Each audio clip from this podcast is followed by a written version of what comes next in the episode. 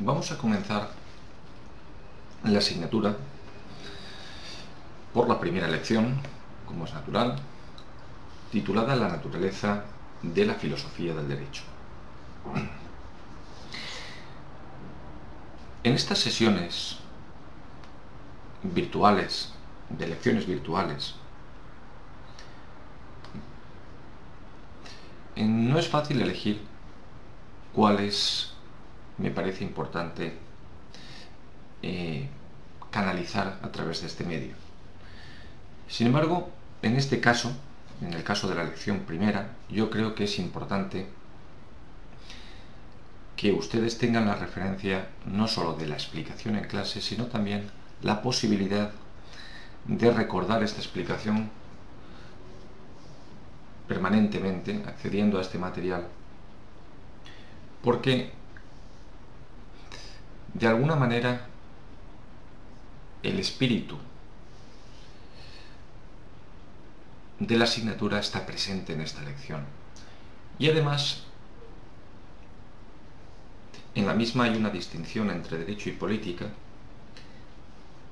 que voy a abordar en las explicaciones presenciales,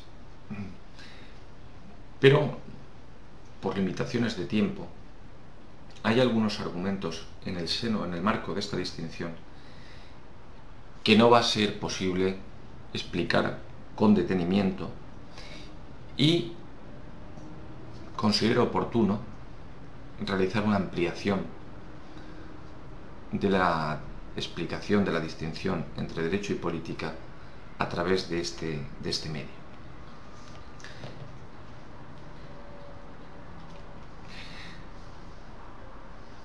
Cuando pensamos en la asignatura Filosofía del Derecho, yo supongo que lo primero que a ustedes les viene a la cabeza es que es una asignatura filosófica.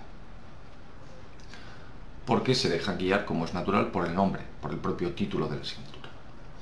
Que es una asignatura filosófica y, como dijimos además en la clase de presentación, es una asignatura distinta a las demás. Porque la perspectiva de análisis del fenómeno jurídico no es la misma que en el principal cuerpo de asignaturas del grado. Por lo tanto, si estamos ante una asignatura filosófica, ante una aproximación filosófica al estudio del derecho, parece razonable que lo primero que hagamos es precisar qué es la filosofía. Precisar qué es la filosofía porque con esa precisión, a través de esa precisión, será posible comprender mejor qué significa aproximarse a una realidad desde una perspectiva filosófica.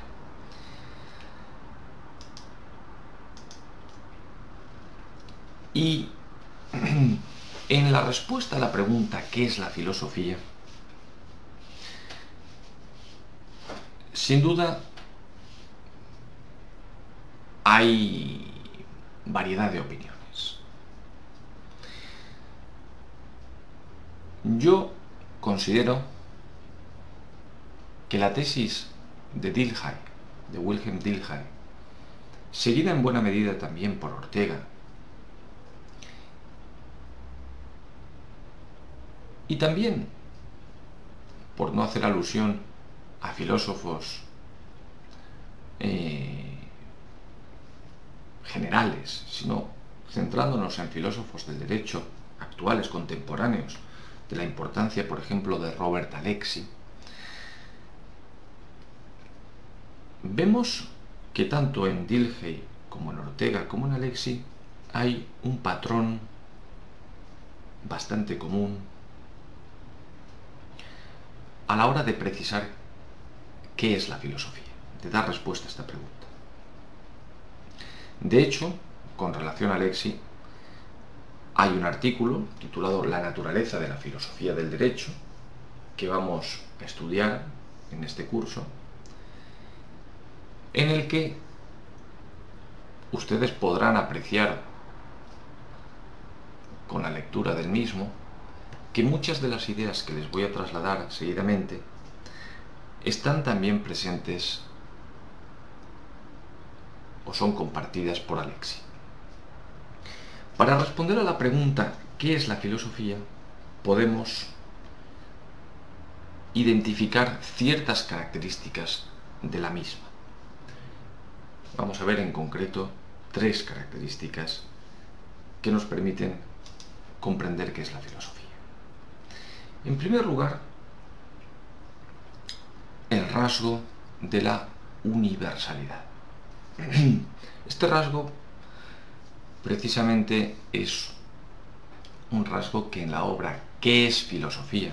de Ortega y Gasset se explica, a mi juicio, con bastante claridad y en ese sentido es una lectura que yo les recomendaría.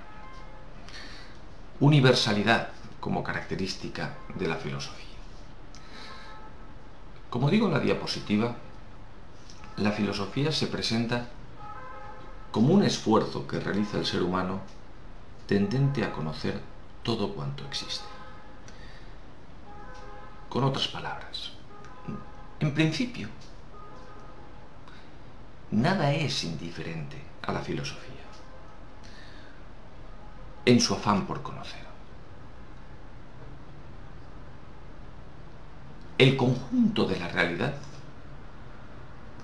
el universo, por tanto, el conjunto de la realidad, puede ser objeto de atención para el filósofo. No hay, por tanto, en la filosofía una acotación de la realidad a la que se dirige nuestra indagación. Por lo tanto, ese rasgo hay que tenerlo muy presente. Universalidad como nota característica de la filosofía. Dentro de este rasgo hay que tener en cuenta algo muy importante. El universo presenta, en el caso del ser humano, al, ser humano el universo se le presenta claramente dividido entre aquello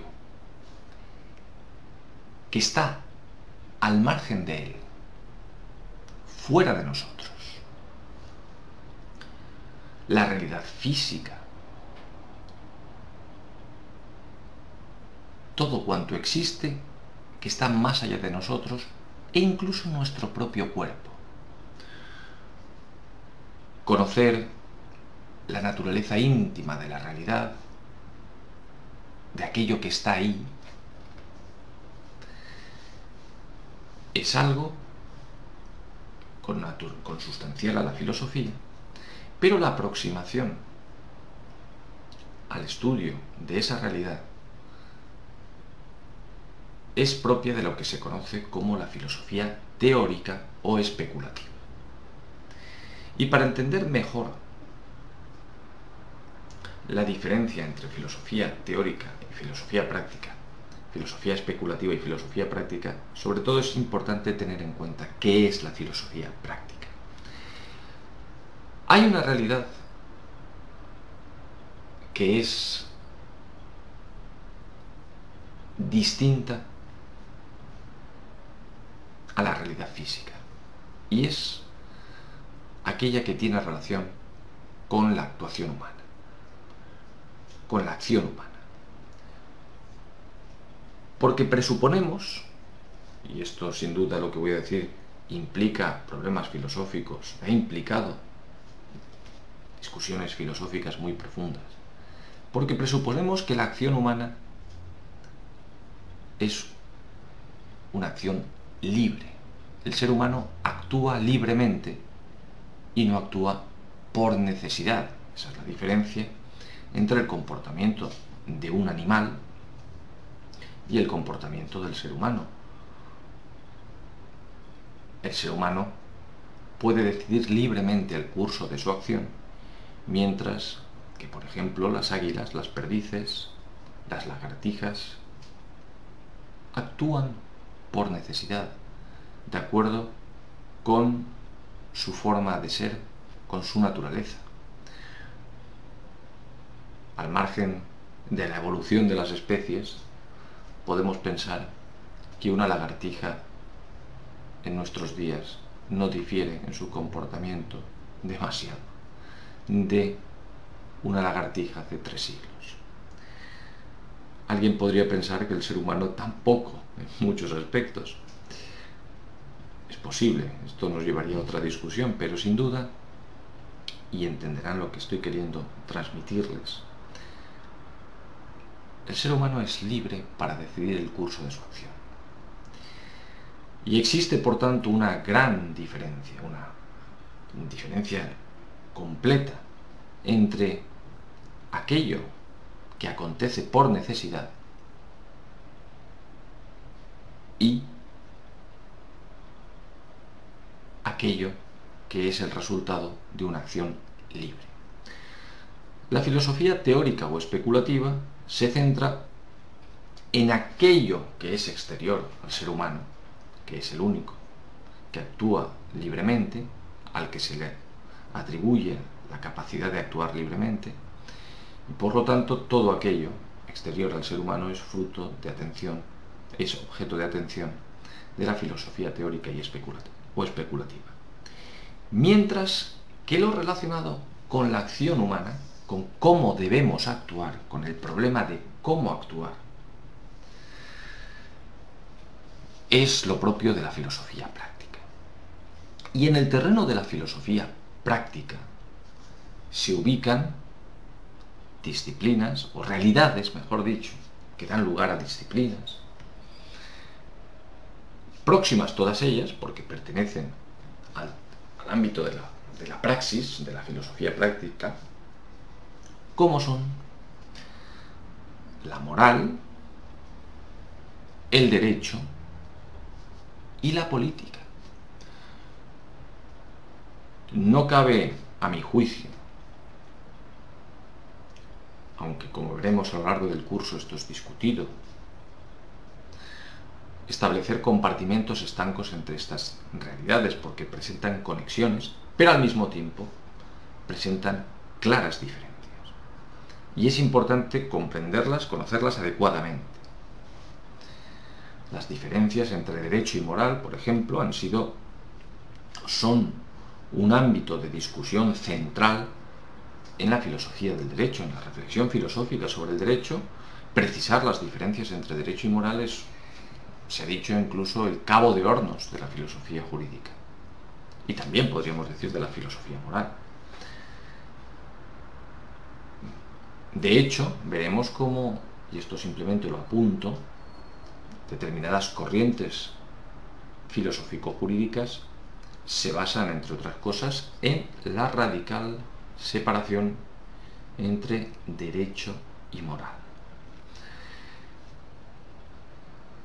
Pero también es importante, y por ello, porque no veo que esta importancia se vea plasmada adecuadamente en, muchas obras y en muchos estudios. Es importante, a mi juicio, también centrarse en la distinción y en las conexiones entre derecho y política. Y precisamente porque considero que ello no ha sido suficientemente, o no es en muchas ocasiones suficientemente enfatizado, con la consecuencia de que muchas veces problemas que son, a mi juicio, de filosofía política se inscriben en filosofía del derecho, he incluido esta distinción o esta relación entre derecho y política en la primera lección de la asignatura. Vamos a pasar seguidamente a ver los otros dos rasgos característicos de la filosofía. El segundo de los rasgos característicos de la filosofía es su radicalidad o su carácter radical. La filosofía aspira a ofrecer una explicación última, radical, de la realidad que investiga. Es un rasgo fundamental para entender qué es la filosofía y sobre todo para distinguirla, como veremos, de la ciencia en términos mm, en términos más estrictos. No le basta al filósofo con aproximarse al conocimiento de la realidad, con indagar sobre la realidad, y recibir una respuesta que no sea capaz de dar una explicación última, radical. ¿Radical en qué sentido? No olvidemos que en la actualidad la palabra radical está siendo utilizada para identificar comportamientos extremistas y a lo mejor eso les puede confundir a la hora de interpretar este rasgo. Por radical queremos decir aquello que está ligado a la raíz. Una explicación radical es aquella que no se conforma con las causas, con dar una explicación apelando a las causas aparentes, próximas, sino que busca ir más allá y remontarse a las causas últimas, más íntimas o, por utilizar términos propios de la filosofía aristotélica, las causas finales.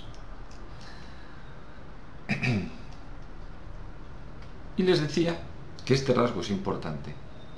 Porque, porque permite trazar una diferencia entre la perspectiva propia del filósofo y la, la perspectiva propia del científico. En primer lugar, hay una diferencia entre filosofía y ciencia que tiene que ver con el rasgo que hemos analizado en primer lugar, con la universalidad. Al científico no le interesa, en tanto científico, el conjunto de la realidad. Pensemos, por ejemplo, en el biólogo. El biólogo se va a centrar en un aspecto de la realidad, pero no le va a interesar, por ejemplo, la astrofísica, cosa que al filósofo sí que le puede interesar y le debe interesar en la medida en que busca ofrecer una explicación radical de todo cuanto existe de todo cuanto existe. Y aquí subrayo el todo como rasgo diferenciador de entre filosofía y ciencia con relación al rasgo de la universalidad. Pero también la radicalidad permite trazar diferencias entre el filósofo y el científico. El científico se haya condicionado por lo que son los métodos propios de su ciencia. Aquello que permite calificar como científico un determinado descubrimiento es aquello que se ajusta a los parámetros, a los métodos propios de esa ciencia. Y cuando el método científico es incapaz de dar respuestas cuestiones que pese a preocuparnos no son susceptibles de tratamiento científico, el científico encuentra una barrera insalvable desde el punto de vista de la ciencia. Pues bien, allí donde existe esa barrera para el científico, no la hay para el filósofo. Eso no significa que determinadas, que las ciencias en su estudio de las parcelas de realidad en cuestión no pretendan alcanzar el máximo grado de conocimientos y no pretendan ser lo más radicales posibles, pero siempre encuentran algún límite. Y es que, por ejemplo, explicaciones sobre el origen del universo que no sean que no sean o que no estén ligadas a una demostración empírico-experimental de alguna u otra forma, pues pueden resultar inaceptables desde el punto de vista de la ciencia. Pero no sucede así con el filósofo, que puede buscar un sentido en la realidad, inteligible aunque no experimentable.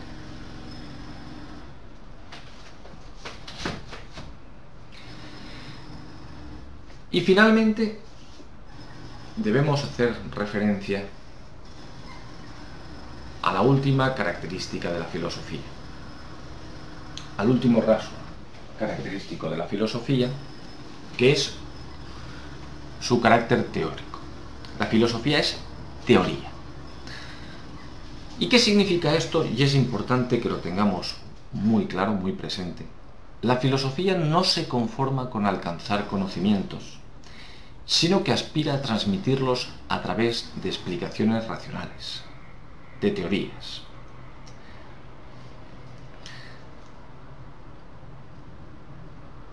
Vamos a explicar un poquito más adelante, como ven ahí, qué es una teoría, pero a mí me gustaría previamente que si hemos hecho una explicación de los rasgos de universalidad y radicalidad, poniendo de relieve las diferencias entre el filósofo y el científico, en este caso también pongamos de relieve una diferencia importante para comprender este rasgo del carácter teórico de la filosofía, poniendo o contraponiendo la figura del filósofo a la, a la figura del místico. Esta es una distinción que también realiza muy, muy afortunadamente Ortega en su obra ¿Qué es filosofía? La distinción entre el filósofo y el místico, y a mi juicio acierta plenamente en su explicación. Hay una coincidencia entre el filósofo y el místico. Podríamos decir que ambos tienen un afán de universalidad.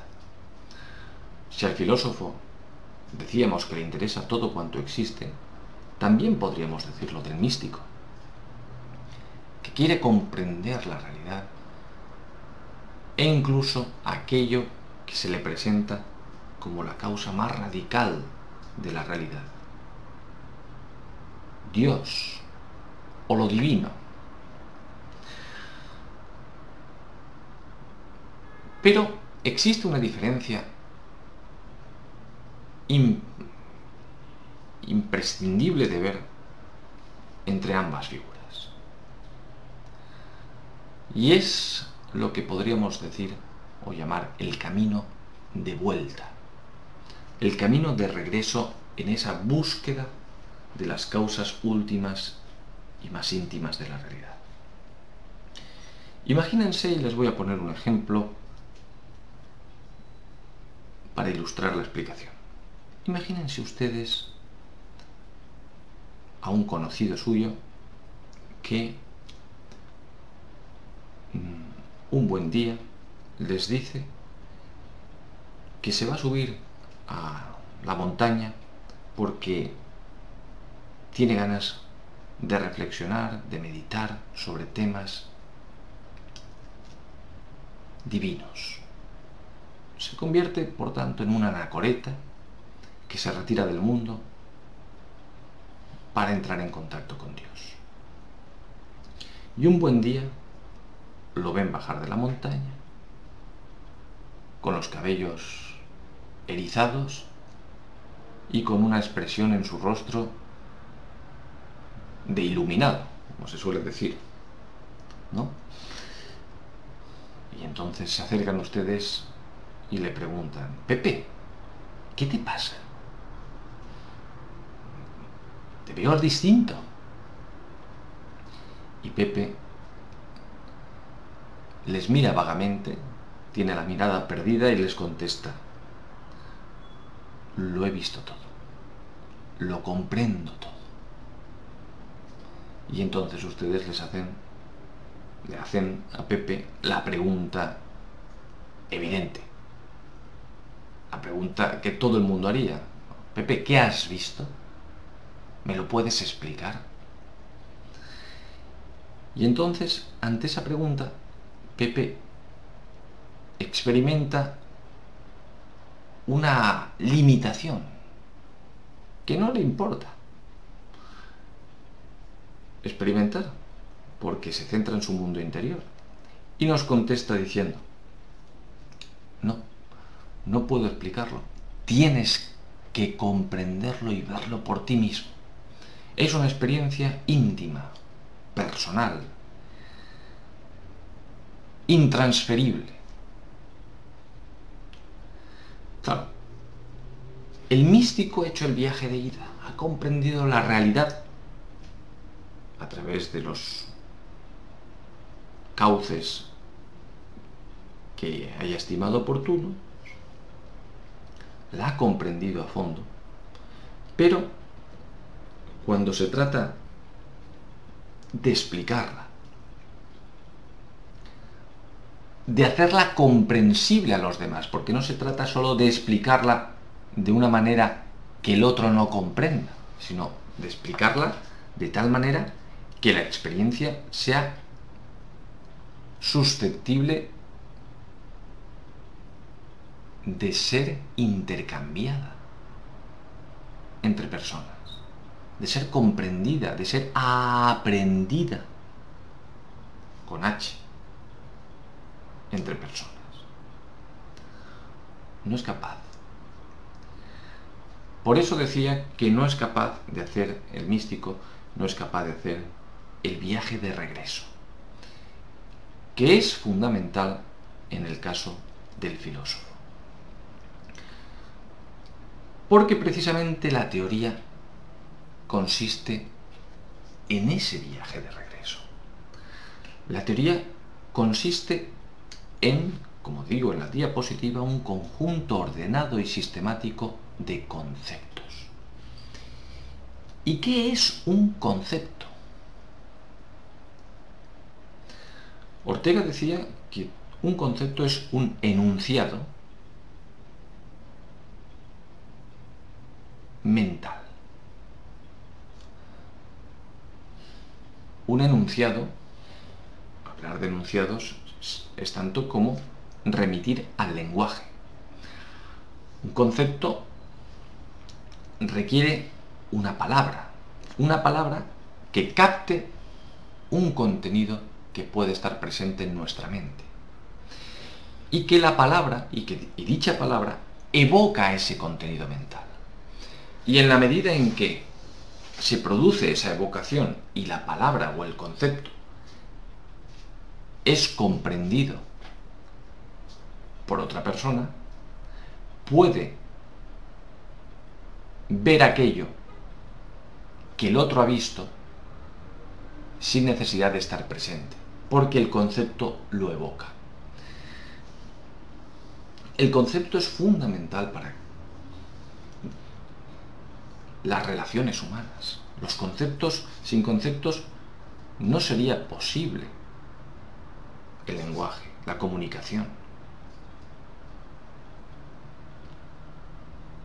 El concepto es lo que nos permite generalizar y no estar presente en cada experiencia individual. Vamos a profundizar un poquito más en el significado del concepto. Decía que hay que profundizar en la noción de concepto. Piensen ustedes en la palabra silla. La palabra silla evoca el concepto de silla. Y cuando escuchamos esta palabra, pensamos en una realidad, en este caso abstracta, porque no estamos contemplando una silla en concreto, sino que hemos escuchado la palabra silla, que, si no hay más que si no hay más precisiones, pensaremos en un objeto con una serie de características, con un respaldo, con un asiento y con cuatro patas. Luego, sobre ese concepto que es abstracto, que hace alusión a una realidad concreta, podemos articular precisiones. Fijémonos cómo, en principio, da la impresión de que a través de los conceptos pretendemos captar de la, de la manera más fiel posible la realidad y dar cuenta de ella a través del concepto.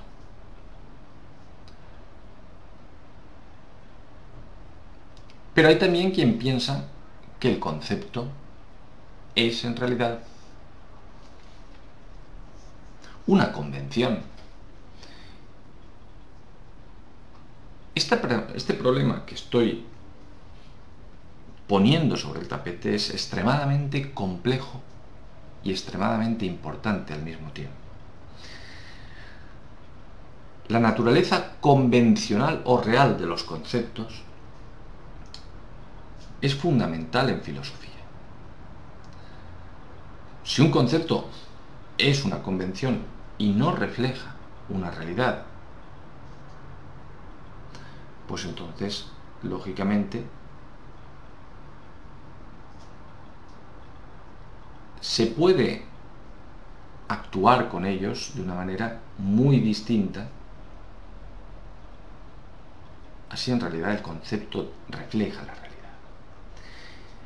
Y esto, que es importante en general, va a ser importante para nosotros cuando afrontemos la cuestión del concepto de derecho, de los elementos, de si existen elementos necesarios o contingentes en el concepto de derecho.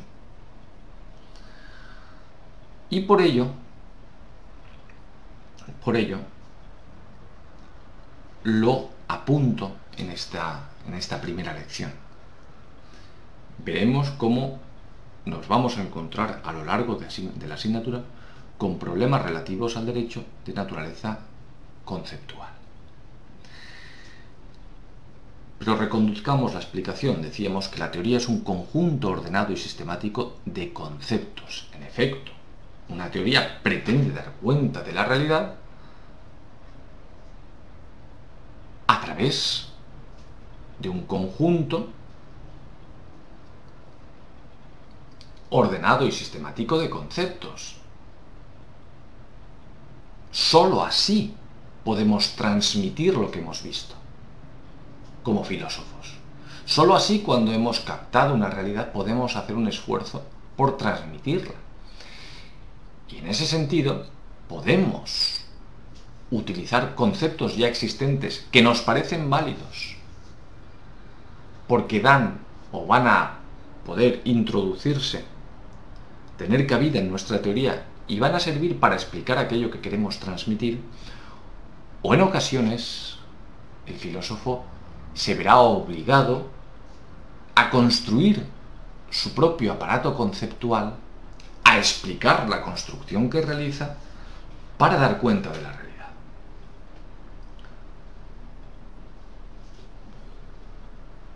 Y en ese sentido, pues ustedes se pueden imaginar que comprender la obra de determinados autores, la obra filosófica de determinados autores, exigirá conocer muy bien muy bien todos los conceptos que han introducido.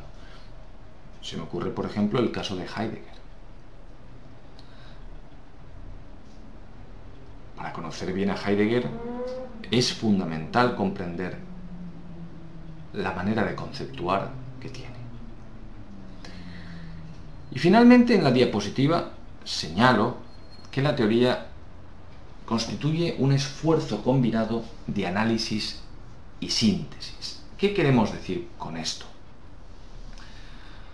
En toda teoría es importante, como he señalado, la precisión conceptual, la clarificación y depuración de los conceptos fundamentales de dicha teoría.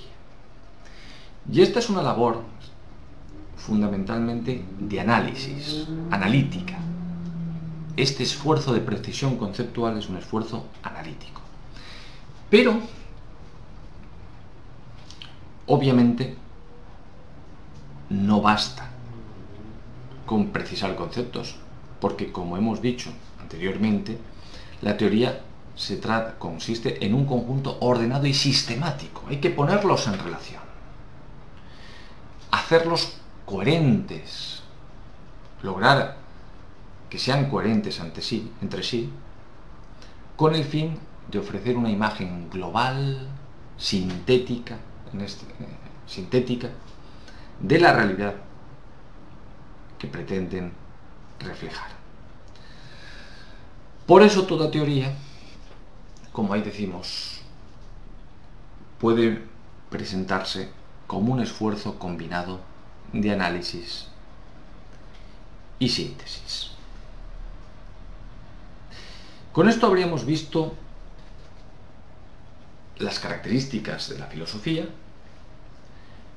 y habríamos tratado de responder a la pregunta que presidía nuestra reflexión.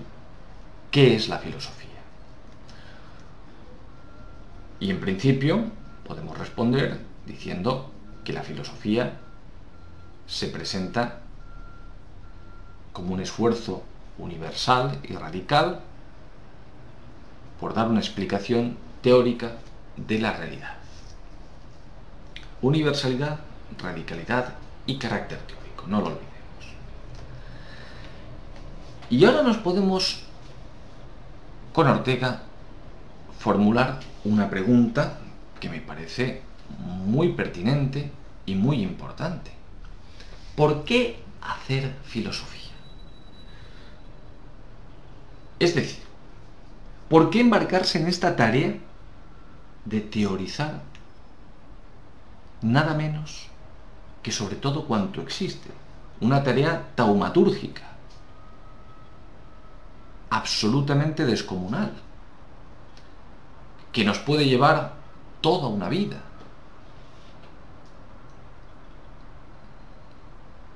En el caso de que nos la tomemos en serio como una vocación personal. ¿Por qué hacer filosofía? Esta es la pregunta que se formula Ortega en su libro ¿Qué es filosofía? y a la cual, por ejemplo, Aristóteles en su libro de metafísica, responde. Responde justo al comienzo del libro, con una frase importantísima. Aristóteles señala, todos los hombres tienden por naturaleza a saber lo que nos está diciendo Aristóteles es que hacer filosofía sería algo propio, consustancial a la naturaleza humana. Bueno, hacer filosofía, por lo menos, esto sería, habría que matizarlo, por lo menos todo ser humano tiene inquietudes porque necesita saber. Ahora bien, la pregunta que nos estamos formulando ahora es, ¿por qué querer saber con la radicalidad y la amplitud y la dificultad que supone el quehacer filosófico? Esa es la pregunta. ¿Por qué querer saber de esta manera y sobre tanto, sobre tantas cosas, sobre todas las cosas, sobre todo o el todo.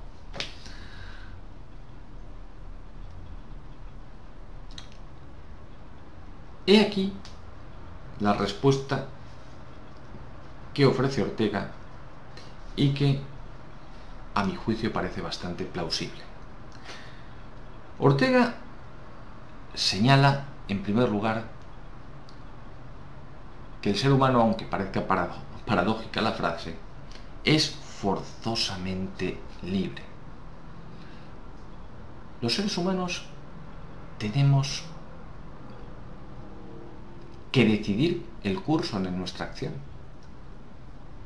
No tenemos más remedio que decidir. La libertad, que habitualmente se presenta como un anhelo y como un bien indiscutible, y sin duda yo no lo voy a poner en tela de juicio, ¿eh? pero al mismo tiempo es un problema. Y en muchos casos en su vida lo, habremos, lo habrán experimentado. Y ciertas personas, por su propio carácter, encuentran mayor satisfacción en ser dirigidos que en tomar libremente sus decisiones. Esto, por ejemplo, lo explica de una manera muy cruda, a mi juicio, Dostoyevsky en Los hermanos Karamazov. El gran problema de la libertad.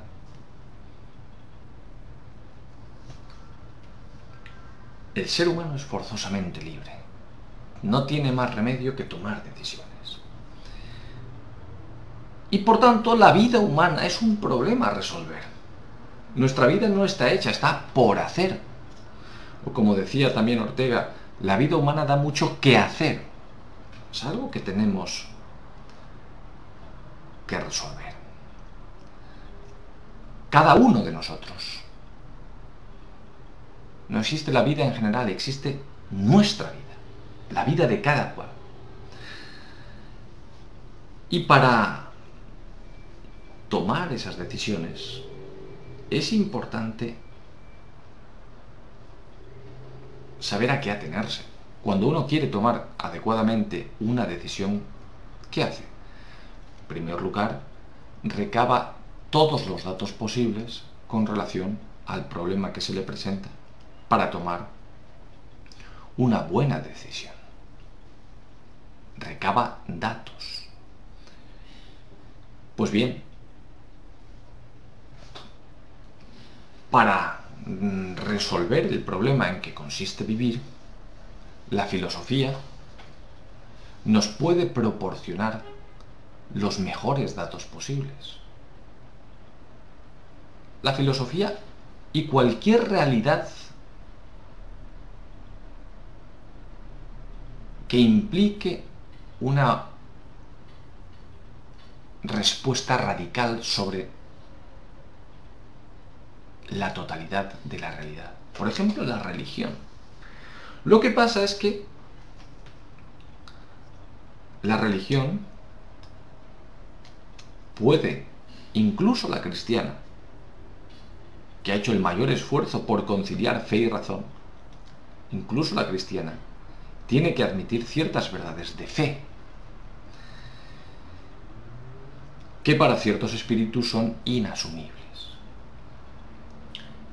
La filosofía, por lo tanto, en la medida en que proporciona o intenta proporcionar respuestas sobre el conjunto de la realidad, y no respuestas aparentes, sino radicales que van a la raíz, nos proporciona un pilar supremo de orientación.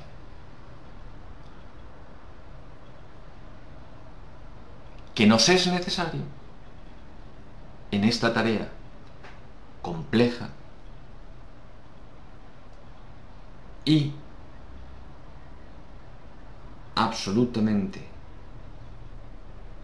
absolutamente ineludible, que es vivir.